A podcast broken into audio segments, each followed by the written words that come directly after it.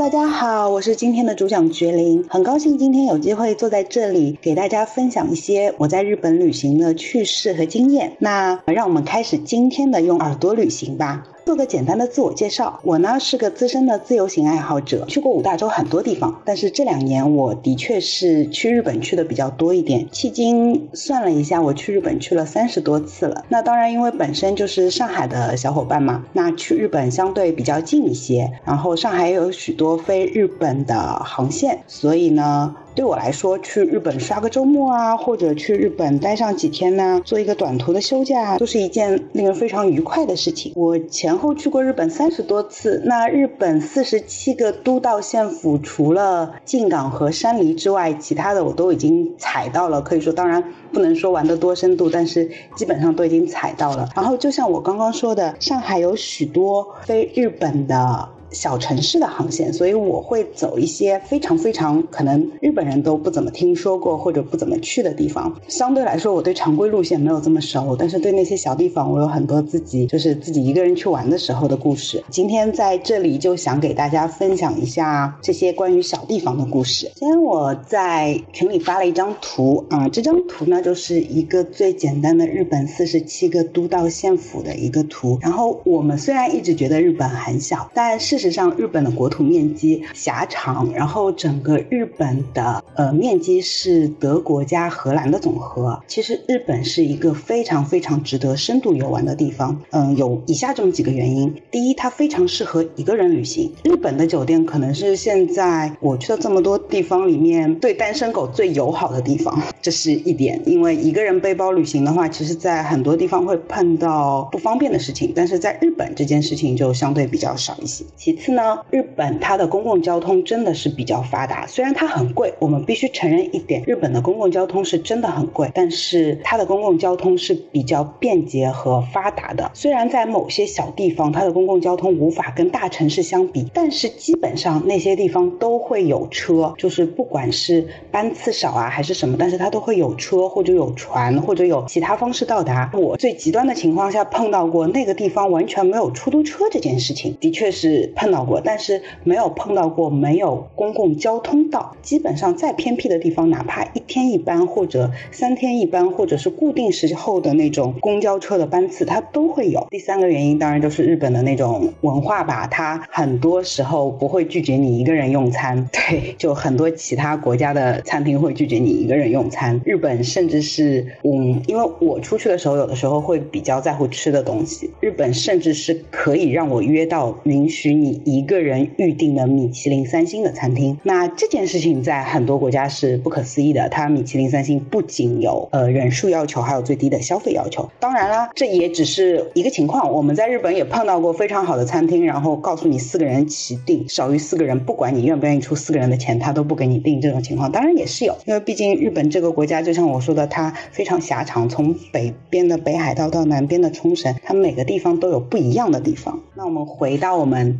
关于日本旅行这件事情上，首先就是日本它四十七个都道县府，它全部都有天然的温泉。我们去日本旅行嘛，那不一定每次都要住温泉酒店，就是那种含两餐的、半包餐的那种。我们也可以住一些商务型酒店，它上面会写温泉，但是日本的温泉 onsen 它其实说的就是热水澡和大浴场，不一定是天然温泉。它一定要上面给你写天然温泉，或者是这个温泉里面有贴一张就是温泉的全制的。报告，那才说明这个地方是真的有温泉的。那日本四十七个都道县府都都有天然温泉，从北海道到冲绳，然后这些地方每个地方可能每个县可能都有好几个甚至十几个温泉，而且有些是非常出名的温泉。那在这些地方我们都有温泉的情况下，那你怎么能去挑选日本那些比较好的温泉呢？我觉得你也不用挑了，一个个来吧。其实日本其实是有排名的，日本的什么。三大温泉呐，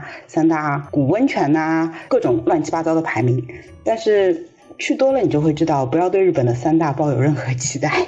然后我们在这张地图上可以看到，其实日本从它的传统概念上可以把它分为这么几个区域。我们通常不是会说，就是在传统的旅行当中，不是会说啊关东啊、关西啊那种什么本州连线啊之类的。除了北海道和冲绳之外，它整个那一块儿，从青森县一直到山口县都叫本州，都叫本州。然后从那个过了那个关门海峡那块是九州，然后再从冈山下面那块是四国。也就是说，从大的上面它分为北海道、本州、四国、九州和冲绳县，大概是这么一个情况。说我们再分的细化一点，它会是北海道，然后。青森往下，青森、秋田、岩手、山形这一块是我们通常所称的东北区域。那之前不是日本三年签就一个东北三年签嘛？是指在你必须在东北六县住一晚。那它这个六县就是我刚刚说到的那六个。然后整个再往下就是它的首都圈，也就是以东京为中心的埼玉、群马、立木、茨城、千叶这一块，一直到神奈川。那神奈川也就包括了我们通常意义上比较熟悉的镰仓之类的那些热门景点。然后相跟什么也都在神奈川，整个再往再往上那块儿就是深绿色那块儿，从新系这块儿一直下来，新系富山石川上面那段被称为北路，然后下面那块儿被称为近畿，所以整个是爱知啊、三重啊、岐阜啊这一块儿，有一就是包括名古屋那块儿，它又被称为中部。那名古屋有中京之称嘛，也就是说在大阪和东京之间，那名古屋也是一个非常重要的呃交通点，因为相对来说，很多时候我们看机票的时候会看到名古屋。会出特价，对自由行的人来说，特价还是一件非常重要的事情。然后再往下，你可以看到整个。